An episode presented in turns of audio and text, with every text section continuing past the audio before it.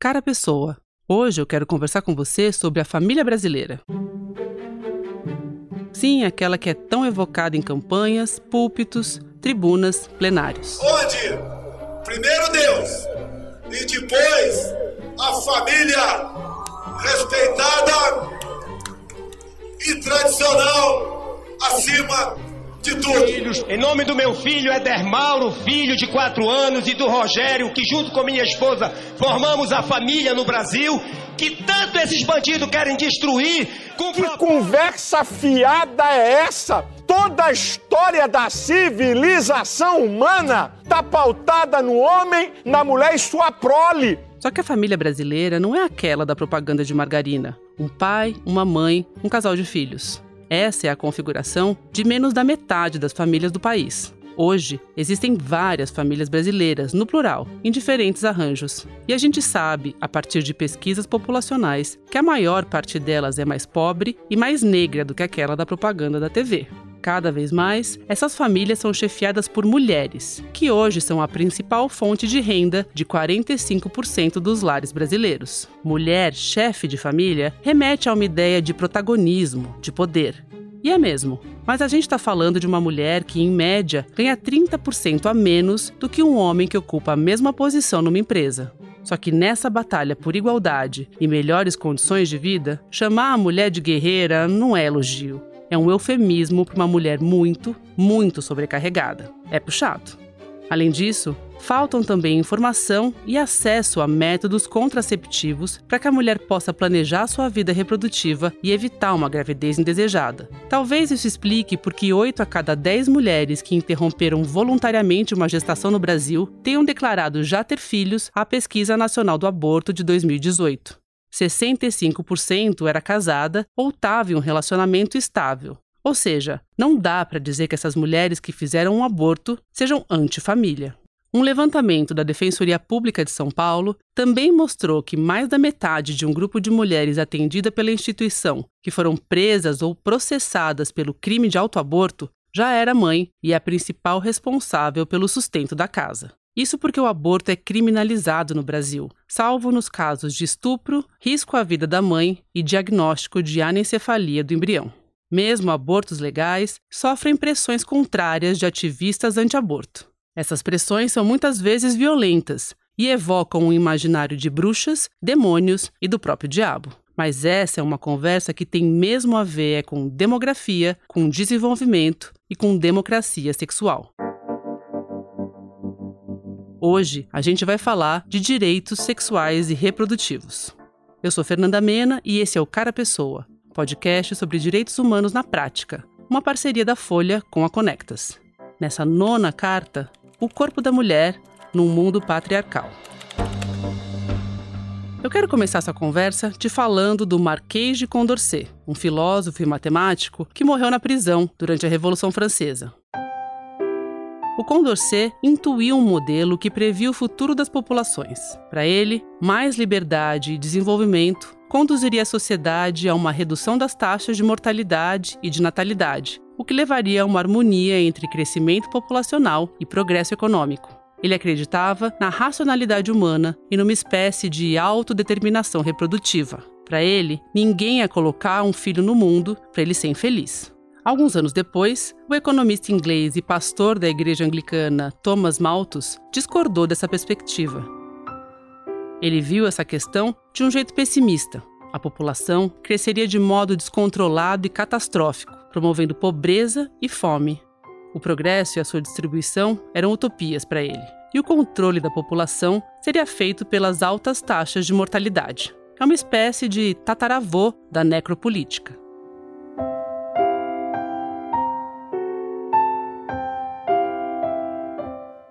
Se você for falar de direitos e reprodutivos, você não pode, não pode esquecer Malthus, né? Essa é a Sônia Correia. Ela é uma das coordenadoras do Sexuality Policy Watch, um programa global que reúne pesquisadores e ativistas dedicados à política e à sexualidade, sediado na Associação Brasileira Interdisciplinar de AIDS. Ela atua nesse debate no Brasil há mais de 40 anos. O Malthus é, é a figura principal é, o, o teórico, né, o, o, primeiro formulador né, do, do, problema populacional cortado por uma visão de classe, né? porque ele atribui aos pobres a responsabilidade. Né? Os pobres são incontinentes, os pobres fazem sexo demais, os pobres não, não vão conseguir se controlar, isso vai comprometer é, a riqueza das nações, o tema populacional e a gestão da economia e o disciplinamento da vida sexual são nodais na constituição do, do, dos Estados-nação modernos e das suas sociedades, na Europa do século XVIII e XIX. O tamanho das populações e a sua composição passaram a ser questões importantes dos Estados-nação que se formaram na Europa, e essa visão se espalhou pelo mundo. Vamos ouvir a Sônia de novo. Sexo e a reprodução são os pivôs que vão articular o indivíduo à espécie. Né? Articula o corpo individual ao corpo social. A gestão da reprodução e o disciplinamento da sexualidade são absolutamente fundamentais né? essa gestão do fazer viver, da vida. E nessa dinâmica, fica claro por que o controle é sobre corpos específicos. Nisso, o corpo das mulheres, as mulheres elas mesmas e o corpo das mulheres é, tem um lugar notável, né? Assim como as formas heteroprocriativas, né? Ah, porque tudo é destinado à procriação. Então, o que escapa à procriação, o que não é procriativo, é abjeto, né? É desviante, vai ser objeto de outras formas de disciplinamento. A Sônia explica que até o século XIX o aborto só era criminalizado depois que o embrião começava a se mover. Então, o aborto só era criminalizado depois do quarto ou do quinto mês, o que dava uma margem enorme né, de, de gestão da sua vida reprodutiva para as mulheres. Além disso, essa gestão, claro que as mulheres morriam de morte materna, morriam de aborto, tinha tudo isso. Mas essa gestão também era uma gestão feita fundamentalmente por outras mulheres, porque isso estava basicamente na mão das parceiras, das parteiras, das, pode voltar às bruxas, né? né? Pode chegar lá, né? Como diz a Federici, a gente chega lá. A feminista italiana Silvia Federici escreveu sobre essa relação no livro O Caliban e a Bruxa. Ela conta que a relação entre bruxaria, contracepção e aborto apareceu pela primeira vez em 1484, num documento em que o Papa Inocêncio VIII ordenava que as bruxas fossem investigadas. A imagem da bruxa começou a ser associada então a uma mulher hostil à vida, que se alimentava de carne infantil ou usava corpos de crianças para fazer poções mágicas. Uma das hipóteses que a Silva levanta para que tenha surgido essa relação entre bruxas e manobras reprodutivas é justamente a preocupação com o tamanho da população, mesmo bem antes do Malthus aparecer nessa história. E o que as feministas vão fazer a partir dos anos 70 é fazer uma crítica tanto ao natalismo, né, quanto às políticas de controle da fecundidade, dizendo nós somos objetos, né? o corpo das mulheres, as mulheres são objetos sem voz, porque a invenção da pílula nos anos 50 não significou que todas as mulheres do mundo que queriam usar anticoncepção tivessem a pílula imediatamente. Aliás, hoje não tem, que dirá lá. Né? Até aí, o aborto era uma opção contraceptiva evidente. Não tinha outra. Né? Tinha coito interrompido, condom e ponto. A Sônia foi uma das feministas brasileiras que tiveram voz na quarta Conferência Internacional sobre População e Desenvolvimento, que aconteceu no Cairo em 1994 promovida pela ONU. A conferência é considerada um marco. Reuniu representações de 179 países e consagrou ideias como as de saúde sexual e reprodutiva, igualdade de gênero, eliminação da violência contra mulheres e promoção de acesso à educação sexual. Da conferência também saiu o primeiro documento da ONU que reconhece a existência de múltiplas formas de família. É isso mesmo que você percebeu. Todo esse debate acalorado sobre direito das mulheres ao próprio corpo e sobre educação para a igualdade de gênero, que hoje pega fogo no Brasil, começou ali, no Egito, naquela conferência dos anos 90. Foi quando surgiu a noção de direitos sexuais e reprodutivos. Os direitos sexuais e reprodutivos são a extensão das concepções de direitos humanos para as esferas da reprodução e da sexualidade. Não se falava né, em direitos nesses campos porque eles estavam alocados ou situados num lugar que é da ordem da natureza. Né? É, nunca reivindicamos o aborto isoladamente, tá certo? O aborto era o direito ao aborto e a serviços de aborto e direito ao aborto nos casos legais sempre teve associado a uma demanda de políticas decentes, eficazes não coercitivos de saúde reprodutiva. Né? Portanto, pré-natal, parto, puerpério, é, prevenção de câncer cervical, tratamento do aborto incompleto, né? e caminhando para o lado da sexualidade, prevenção de doenças sexualmente transmissíveis. Né?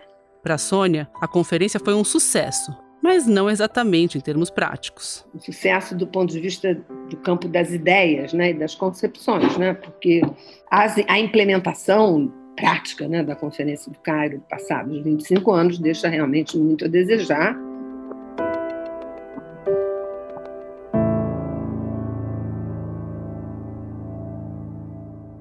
Agora eu vou te apresentar uma pessoa que, numa troca mal sucedida de método anticoncepcional, ficou grávida.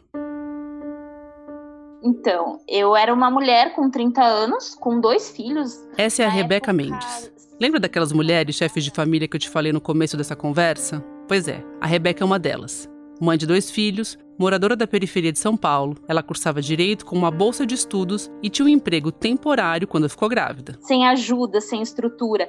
E aí, sem contar que dali a três meses eu ficaria desempregada, que o meu, meu contrato terminaria. Então eu seria uma mãe solo com, com um bebê recém-nascido, tendo que trancar a faculdade, não podendo trabalhar, porque quem é que contrata a grávida ou mãe que acabou de ter neném? Ninguém. Naquela hora eu me vi assim: o que, que eu faço? Em pouco tempo, ela já estava decidida. Foi aí que, que, que vem a minha decisão de, de não, não posso ter.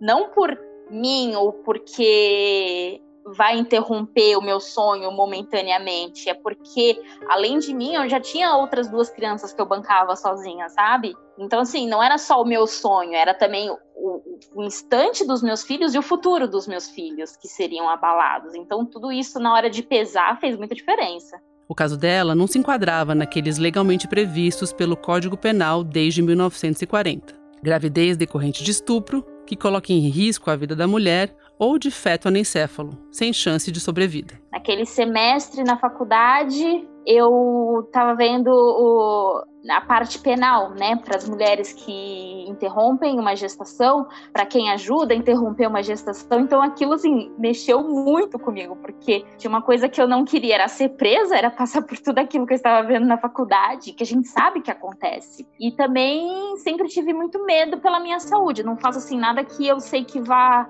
vá trazer algum dano. Então assim, a gente sabe de histórias de mulheres que tomaram remédio, que passaram mal, que foram atrás de clínicas clandestinas e morreram. E eu também sabia de mulheres que tinham sido presas. Então eu estava assim, entre a, a cruz e a espada. Eu não queria morrer, mas também não queria ser presa. Dados da Pesquisa Nacional do Aborto de 2018 indicam que cerca de 500 mil abortos clandestinos são realizados por ano no Brasil. Entre procedimentos de maior e de menor risco, essa mulher corre riscos permanentes. E um número que ninguém sabe ao certo morre durante o procedimento. Elisângela Barbosa, de 32 anos, foi encontrada morta no último domingo. Ela saiu de casa para fazer um aborto no sábado de manhã e não voltou. Segundo parentes, a moradora de Engenho Pequeno, em São Gonçalo, tinha três filhos e não queria o quarto. A morte de duas mulheres vítimas de aborto feita em clínicas clandestinas no Rio de Janeiro reacendeu a discussão sobre a prática considerada crime no Brasil.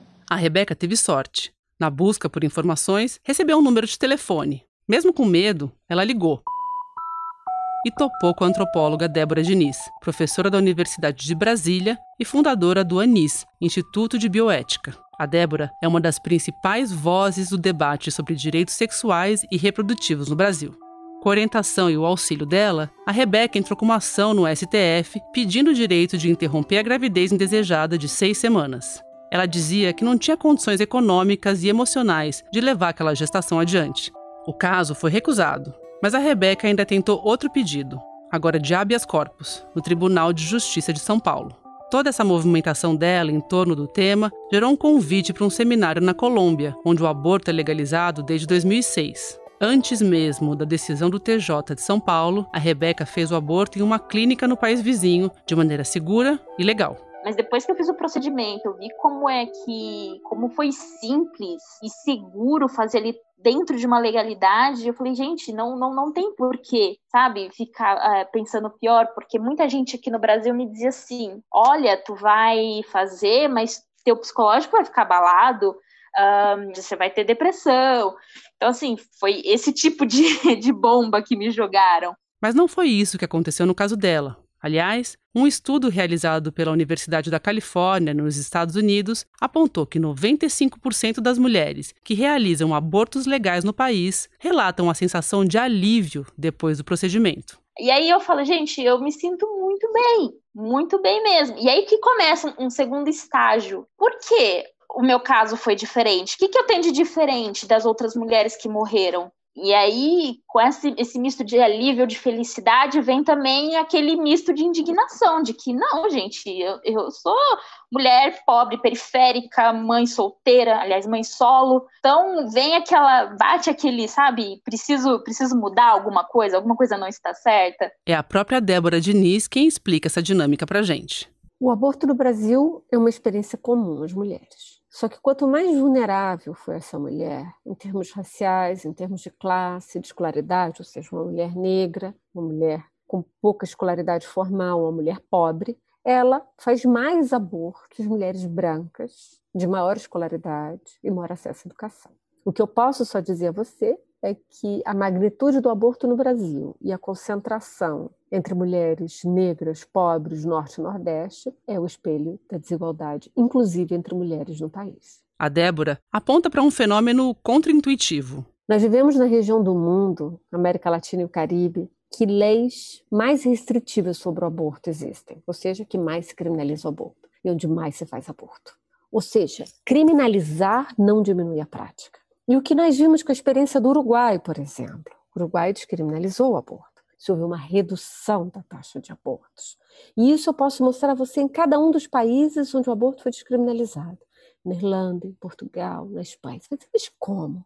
A resposta tem a ver com a própria ideia de direitos sexuais e reprodutivos que saiu da Conferência do Cairo, algo que vai muito além do aborto. Quando se criminaliza o aborto, Informações como saúde sexual e reprodutiva nas escolas, como educação sexual, elas não são perseguidas. Você conversa sobre isso. E as meninas conseguem ter informação para se prevenir de uma violência, para saber denunciar uma situação de violência, ou mesmo para não viverem uma gravidez não planejada na adolescência. Então, esse ecossistema de necessidades de vida passa a ser protegido quando as meninas têm acesso à informação sobre saúde sexual e reprodutiva, quando as meninas têm acesso à informação sobre violência sexual, quando as mulheres têm acesso a mecanismos de proteção à situação de violência, um uso correto de um método, acaba por se reduzir a prática do aborto. É consenso que a educação promove a saúde e os direitos sexuais e reprodutivos das mulheres. No Brasil, a educação sexual e aquela ligada à igualdade de gênero têm sido objeto de uma cruzada. Vários projetos de lei que querem vetar esse tipo de conteúdo nas escolas agora têm sido derrubados pelos tribunais. Agora, a permanência da possibilidade da prisão significa que essa mulher pode ser perseguida, inclusive com a força do Estado, e que, inclusive, leva agentes de saúde a se imaginarem como agentes de segurança pública e denunciarem as mulheres e perseguirem. Então, a criminalização ela tem que ser entendida novamente como um arquipélago de formas de punição, que vem desde a clandestinidade, a quebra do sigilo médico, a denúncia dessa mulher e efetivamente uma investigação policial caso ela seja identificada. Durante a pesquisa para essa carta, cara pessoa, eu conversei com algumas mulheres que passaram por isso que a Débora contou mas que não quiseram gravar entrevista para não terem suas vozes reconhecidas. O aborto é crime no Brasil, vale lembrar. Eram mulheres jovens, algumas já com filhos, e que no desespero arriscaram um aborto clandestino.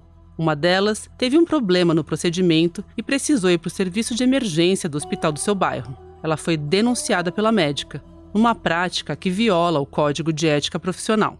Dois policiais apareceram na enfermaria, já pedindo que ela confessasse ter tomado um remédio. Mesmo sem provas, ela foi detida, pagou uma fiança e agora responde a um processo. A notícia do caso se espalhou na sua comunidade e seus dois filhos, que ainda são crianças, passaram a ser alvo de manifestações de ódio. A virulência de manifestações de grupos anti-aborto muitas vezes flerta até com terrorismo. É assim nos Estados Unidos, que já viveram uma série de atentados a tiros e a bomba em clínicas legais de aborto. Até hoje, volte e meia alguém é atacado. No Brasil, a própria Débora Diniz precisou ingressar no programa de proteção à testemunha e deixar o país após receber uma série de ameaças. Eu não sei quem são as pessoas que me ameaçam. É, na verdade, são fanáticos e pessoas com muita agressividade e com uma ameaça estendida de mim, a minha família, a universidade, a reitoria, os alunos, que é uma tática muito comum dos grupos de ódio, que é transformar o alvo num personagem radioativo. Né? Então você impede um, uma forma de convivência.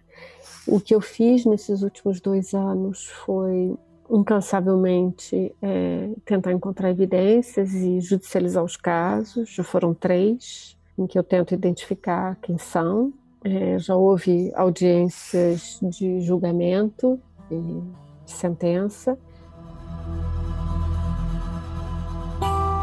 Uma outra linha de atuação desses grupos atingiu em cheio a vida de Tatiele Gomes, que em 2005 tinha 19 anos, estava casada e grávida de cinco meses quando os exames apontaram que as coisas não estavam bem. O feto tinha uma má formação grave que impedia sua sobrevida e colocava Tatiele em risco. A justiça autorizou a realização do aborto legal e ela foi para Goiânia para passar pelo procedimento. Quando ela já estava em trabalho de parto, o hospital recebeu um habeas corpus do feto. O pedido havia sido feito por um padre, de quem a família nunca tinha ouvido falar. No documentário Habeas Corpus, filmado pela própria Débora, que foi acionada para auxiliar no caso, é o marido da Tatiele, José Ricardo Dias, quem fala sobre a ação do padre. Ele fez uma coisa sem consentimento meu da Tatiele. Ele fez uma coisa para ele, não para mim, nem Tatiana, eu acho nem para Deus. Com medo, os profissionais de saúde interromperam o atendimento no meio e mandaram Tatiele para casa. Ela passou dias de muita dor. Foi uma tortura para ela e para toda a família. A Tatiele teve que voltar para o hospital às pressas. Não podia resolver logo, né? Não deixar ela nessa situação que ela tá. O bebê parido morreu em seguida, como previsto pelos médicos. Foi muito sofrimento. Tatiele, desde então, faz tratamento para depressão. Em agosto de 2020, Tatiele e José Ricardo ganharam o processo movido contra o padre, autor do pedido de habeas corpus, Luiz Carlos Lodge, condenado a pagar 398 mil reais por danos morais. Na decisão de 2016, confirmada agora pelo STF, o padre disse não ter recursos para indenizar o casal. 2020 foi um ano realmente de muitos ataques é, aos serviços de aborto previsto em lei.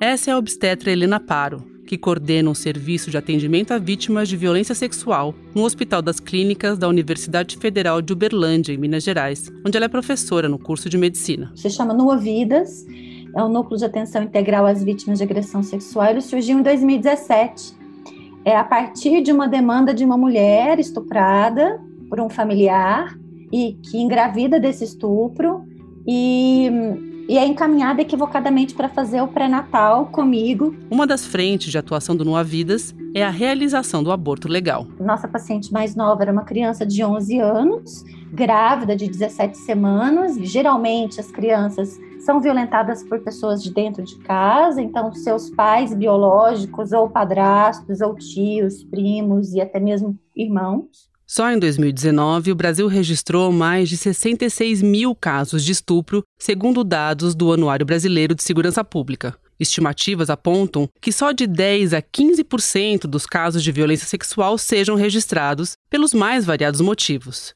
Primeiro, porque 6 a cada 10 vítimas têm menos de 14 anos de idade, e crianças e adolescentes têm mesmo menos autonomia para fazer uma denúncia. E mesmo nos casos de uma vítima adulta, Além das dificuldades em colher provas desse tipo de crime, o testemunho da mulher sofre descrédito sistemático. Isso quando não rola humilhação mesmo. Uma conta rápida a partir daquela estimativa de subnotificação aponta que em 2019 podem ter ocorrido até 660 mil estupros no Brasil. E durante a pandemia, casos de violência sexual aumentaram ainda mais. Em 2019, a gente teve 19 mulheres e crianças que foram internadas para o procedimento de aborto nos casos de violência sexual. Hoje ainda nós não terminamos o ano, né? Estamos em 2 de dezembro e a gente já teve 30 pessoas é, em situação de gravidez e desejo de interrupção da gravidez é, nos casos de estupro. Então, a gente é, acredita que parcialmente esse aumento aí decorre mesmo da pandemia, né, do isolamento social e do aumento da violência, da maior instabilidade social em que nós nos encontramos, e o aumento da violência e aumento da violência contra as mulheres. A quarentena para conter o avanço da Covid-19 começou em março no Brasil. Em abril, a ministra Damares Alves afirmou que houve um aumento de 35% nas denúncias de violência contra a mulher em comparação com o mesmo período de 2019. Também em abril, as denúncias de violência sexual contra crianças e adolescentes aumentaram 47% em comparação com o ano anterior. Para completar esse ciclo de violências, mulheres e meninas estupradas enfrentaram mais dificuldade no acesso ao atendimento de saúde para vítimas de violência, inclusive o aborto legal. Um levantamento da ONG Artigo 19, em parceria com a revista Asmina e a Gênero e Número, apontou que 55% dos serviços de aborto legal no país haviam interrompido os atendimentos durante a pandemia. Basta uma crise, seja ela política, seja ela sanitária, seja ela econômica, para que os poucos direitos né, conquistados, os direitos sexuais e reprodutivos das mulheres duramente conquistados, sejam retirados. Mas não foram só as barreiras impostas pela Covid-19 que dificultaram a realização do aborto em caso de estupro no Brasil. Em 2020, durante a pandemia, a gente percebe aquilo que eu comentei sobre a portaria do Ministério da Saúde, né, que obriga os serviços de saúde, os profissionais de saúde a fazerem a denúncia para a polícia, independentemente da vontade da mulher, e na portaria antiga, inclusive, trazendo aí que a gente deveria oferecer para a mulher a possibilidade de visualizar o feto, o embrião, numa ultrassonografia, numa clara tentativa de dissuadir as mulheres. A gente tem que entender que a mulher tem milhares de razões para não querer denunciar é, o seu estuprador. É, inclusive a sensação de proteção da sua própria família. Essa é uma delas. A gente pode elencar inúmeras outras razões, Fernanda. A questão de insegurança, inclusive com a sua própria vida, porque a gente sabe que poucos são os casos que são resolvidos. E as mulheres, meninas, crianças, pessoas em situação de violência sexual que precisarem de um serviço de saúde precisam de contar com o sigilo profissional desses profissionais de saúde, médicos, enfermeiros, psicólogos. Elas têm que ter um lugar ali em que elas possam confiar nesses profissionais de saúde para relatar o sofrimento pelos quais elas passam. Defendida pelo governo, a portaria é criticada por especialistas que avaliam que ela pode afastar ainda mais mulheres dos procedimentos legais e seguros, aumentando o risco de danos e de morte em abortos clandestinos.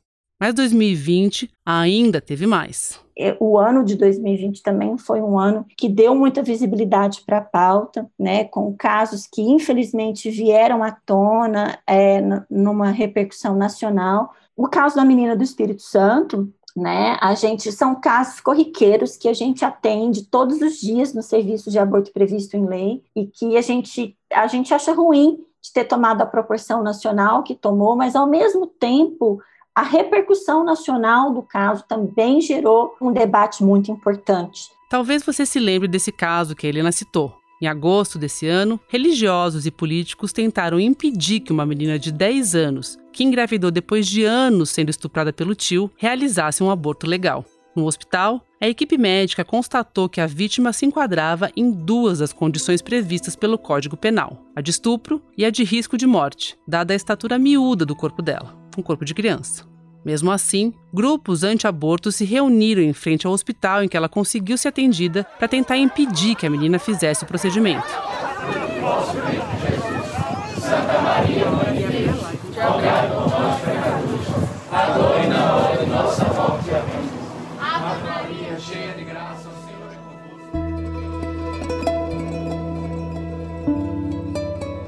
nome da criança e o endereço da unidade que faria o aborto foram divulgados nas redes sociais pela extremista Sara Giromini, conhecida como Sara Winter.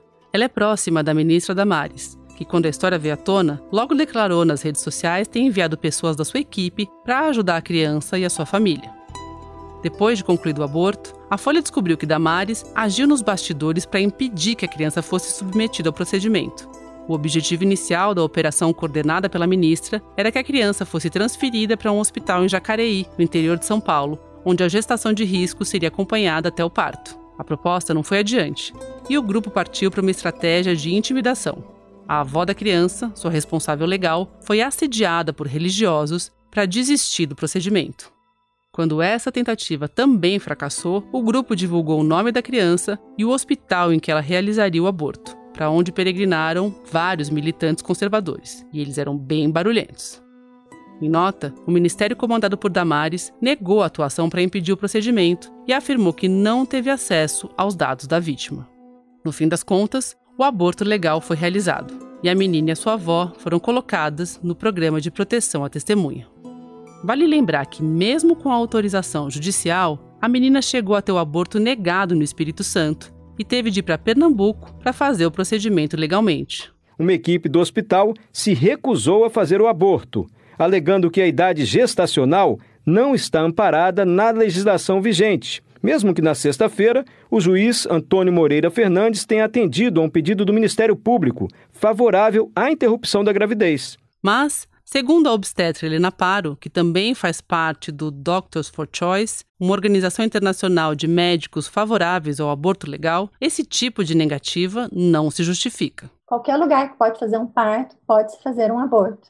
Aliás, os equipamentos e a tecnologia necessária para cuidar de uma mulher em necessidade de aborto é muito menor do que a tecnologia e os equipamentos necessários para cuidar de uma mulher que está em trabalho de parto. O aborto é um procedimento super seguro, 14 vezes mais seguro do que um parto vaginal. Então, um procedimento simples e que não exige grandes tecnologias. Grupos religiosos, como aqueles que protestaram contra o aborto da menina do Espírito Santo, militam para que esse debate não avance no país. Ou pior, para que o procedimento deixe de ser realizado mesmo nos casos previstos em lei. Esses grupos dizem atuar em defesa da vida, mas o que fica de fora desses discursos é a importância da vida da própria mulher que está grávida.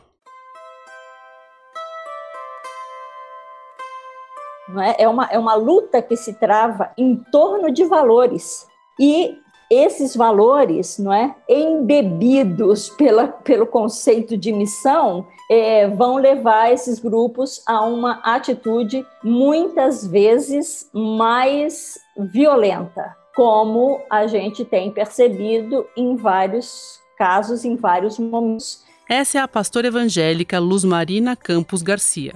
Ela é teóloga, feminista, pesquisadora da área do direito e integrante da Igreja Luterana. Em 2018, a Luz Marina representou o Instituto de Estudos da Religião, o ISER, durante a audiência pública da Arguição de Descumprimento de Preceito Fundamental 442. A ADPF 442 debateu a exclusão do Código Penal dos artigos 124 e 126 nos casos de aborto sob demanda da mulher das gestações de até 12 semanas. Esses artigos definem como crime a interrupção da gravidez tanto para a mulher quanto para quem ajuda ela a abortar.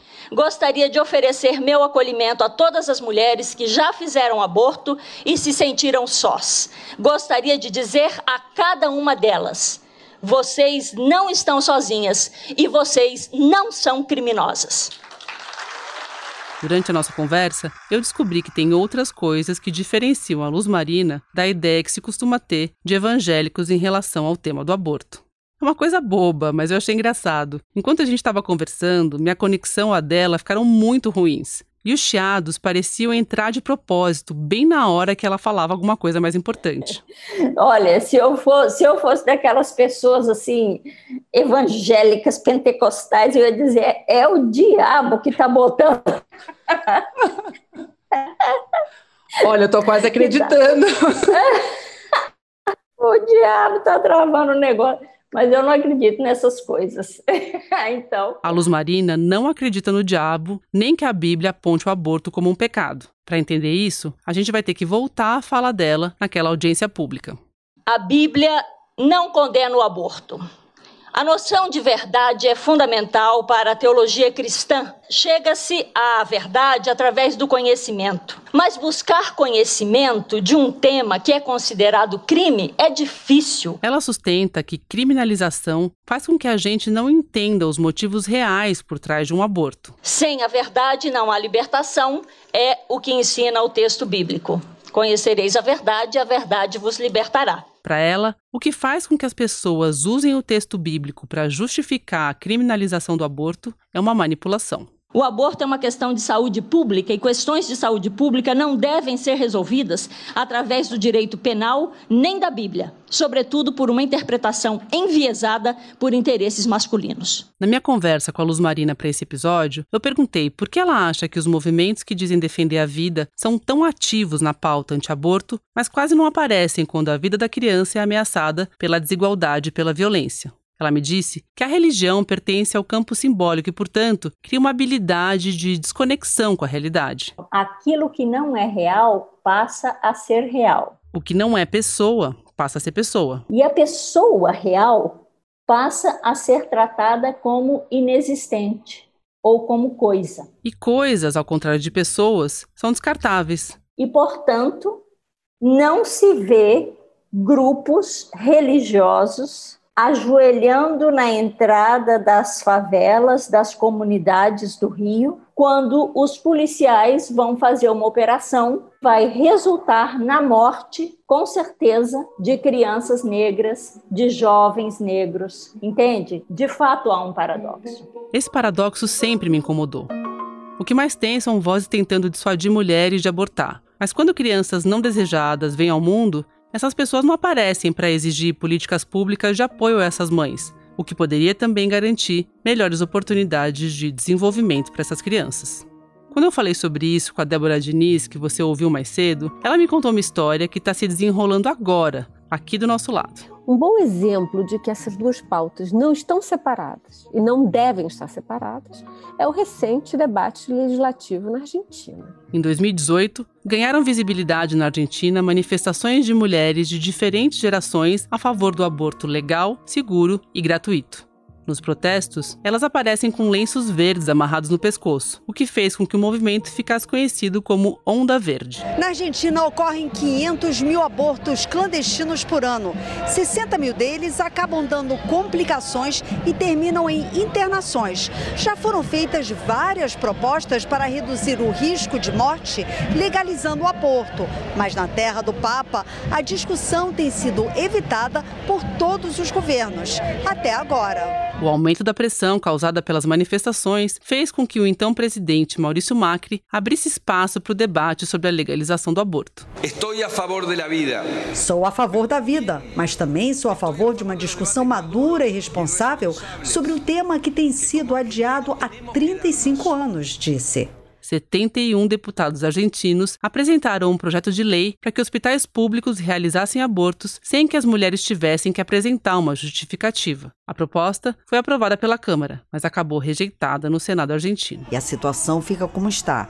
A mulher argentina só tem direito a interromper a gravidez em casos de estupro ou se a vida e a saúde dela correrem risco.